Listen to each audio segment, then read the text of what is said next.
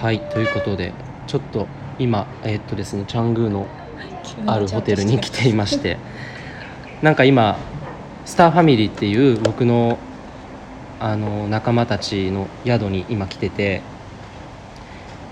今一緒にケイトさんと、まあ、ケイティって呼ばせてもらってるんだけどケイティとねいろんな話をしてて、ちょっと待ってゆるゆるな感じだけど今日はちょっとそんな感じではい普通になんか話していきま話をしょしていきたいなと思ってます。う。で今話したのが、あうんうんうんうん。のリッチーがこの前ストーリーに上げてた、はいはいはい。まずは自分とつながること、うんうんうんでそれで地球のなんて言ったっけ？そう自分えっ、とねなんて書いたかなあの時。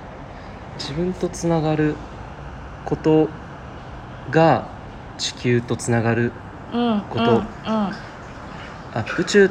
なんて書いたかな？これだこれ。うん。自分えっと宇宙次元で愛の音を鳴らすには地球次元で愛の音を鳴らすこと。地球次元で愛の音を鳴らすには人間次元で愛の音を鳴らすこと。人間次元とは人間らしさそのもの、うん。悲しみや喜びの感情などそ全てをありのままに受ける愛のこと、うん。自分とつながることは宇宙にもつながっていく、うん。自分とつながることは地球にもつながっていく、うん。自分とつながることは全ての愛につながっていく。うん。これね。そう。そう。そうそうそう。って思ったんだよね。さその更新した時に。昨日？これ昨日。うん。スクショしたのありがたいうまくまとまってると思って、シンプルな言葉なのね。うん、そう私もなんかうん。そのウェビナーとかでグラウンディングのことについて話すときに、うん。そのグラウンディングって自分のエネルギーと地球、うん。まあ、自分のエネルギーを地球に根付かせるとかね、なんか上に行ってたものを下に下ろすみたいな意味が一般的なグラウンディングの意味として使われてると思うんだけど、うん。私はまず最初に自分が自分とつながること自体がグラウンディングだと思ううのね。ん。そっからのうんこの横に例えばオーラとか意識がずれてたとしたらそれを自分のお家に戻してきてあげるのがまずファーストステップでそっから地球なりはい宇宙なり人なり。でなんかなんとなくさこのずれたままうん。自分のなんて言うんだろう収まるべきところじゃにいるんじゃなくてちょっとずれた状態。なんかうん。80%しか自分のお家に戻ってきてない状態でなんか人と関わったりとか地球と関わったりしてもその80%のキャパでしかつながれてないっ確かに。ていう感じがすごくするの。すっごいわかるわかる。そう、うんでやっぱりなんかそのスピリチュアルなこととかエネルギーのことって目に見えない話だったりとかするから、なんかそっちのなんて言うんだろうな理想とか、うんうんうん。スピリチュアル的な理想とかさ、うんうんうんうんうんそういうなんていうのそっちを追いかけるのってすごく簡単じゃん？外側のねそうそうそう宇宙とつながるといいですよとか。そうそうそうそうそうそういっぱいあるもんねそうそうそう。だけどなんかその前に、全部自分とつなが全部自分のお家に帰ってくることがすごく大切だと思うしそれが一番大変だなって思うの。なるほど。でやっぱりその80%は自分の中は心地いいけど残りの20%の心地悪いところ、うん。今まで自分が否定してきたこととか、受け入れられないこととかがいっぱい溜まってる20%のところをずっと避け続けるんじゃなくって、うん。そこにちゃんと入ってくはいとかはい。受け入れなんか一応受け入れるんだけど受け入れることがもう全部のワークだなっていうふうに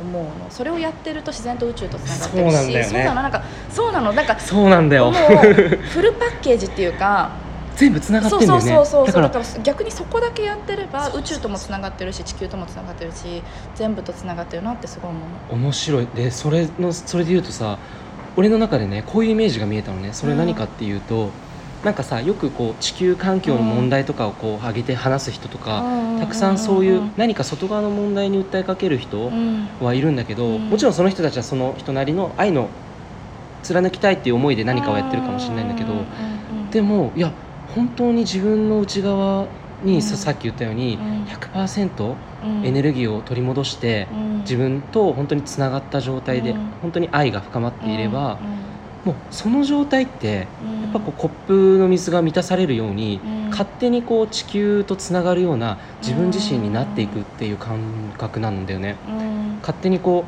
うなんか自然とこう植物だったり、うん。なんか動物だったり、うん。なんかこうつながっている感覚、うん。なんか結果的にこう地球への愛っていうものに意識が向いていくし、うん。なんかそれがどんどんどんどんこう膨らんでいくと、うん。意識がもっとこう宇宙につながっていくから、うんなんか結局は全部自分の中にあるものから始まってるし、うん。むしろ外にある見えているようなものっていうのは全部内側にあるものだから、そこを本当にやっていくことさえすれば結果全部良くなっていくよねみたいな、すっごいシンプルなそうしかもシンプルだし 超地味な作業だと思うの。確かに。とても地味だよね。すごく地味、うん。なんかなんて言うんだろう。もちろん瞑想とかなんかヨガとか、うん。なんかいろんなことって素晴らしいけどそういうプラクティスって、一番のやっぱりプラクティスって本当そのなんか0.1秒の中の自分の反応だったりとか人とのやり取りの中だったりとか自分のなんか内側での会話だったりとか、うん。なんか実はなんか目に見えないところあんまり。でそこそのなんて言うんだろう毎日の実践の場があるわけじゃん。その、はい。苦手な人とのやり取りとか。うん確かに自分も苦手な人だったりとかするじゃん、うんうん自分のこういうところが受け入れられないとかその人とのなんかやり取りの中が一番の練習場所だと思うの。うん超地味じゃんそれって。確かに。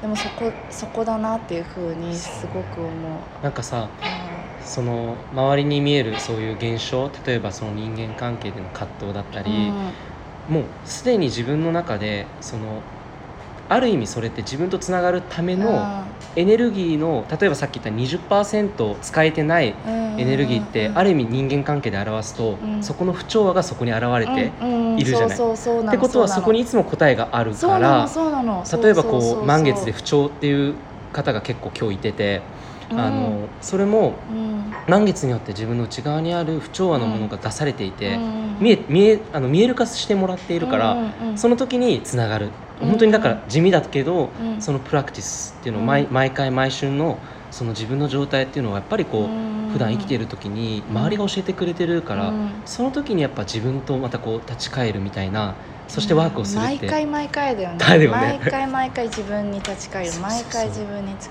ち返るでなんかその人が言ってたことがどうこうっていうか、うん。その人が言ってたことに対する自分の反応うんうん。だし、自分の反応に対する自分自身へのタジャッジメントだったりとかするし、うん。結局ね。ーほんま。結局全部自分の中にあるもので自分のあの決めている世界がうん。外に現れてる、うんうんうんだからどんそこでなんか俺はすごく大事なステップがあるなって思うんだけど、うん。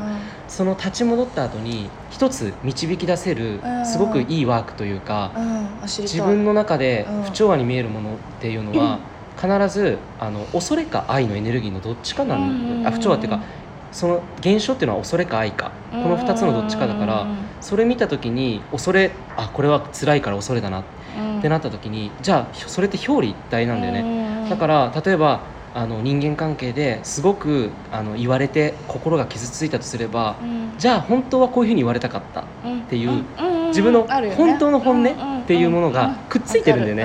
だからあ私は本当はこういう世界がいいんだなって気づけるチャンスだからそこでこうこういうふうな自分の選択を次はしていこうみたいにそこで初めてまた変わっていく世界がこれの連続かなっていう、いや本当そう。その それを繰り返してれば繰り返していくほどやっぱり自分軸って強くなっていくと思う。ね。やっぱりなんか周りじゃなくなってくる、うん。あ全部その周りでいろんなことが起きてるけど自分の気分とか自分のマインドの在り方って、その周りで起きてることに対する自分の反応とか対応によって決まるものだと思うの。はいはいはい、はい、同じ話とか同じ出来事を目の当たりにしても絶対あのトニントイロの反応対応があると思うのね、うん。なんか一人の人はあれは最悪だったっていう人もいれば、そこまでなんて言うんだろうふ周波数的に触れ合わない人とかもいると思うしんいるいるいる、同じ出来事が目の前で起きてても、全く違う受け取り方わをしてたりとか全く違うところを見てたりとかするから。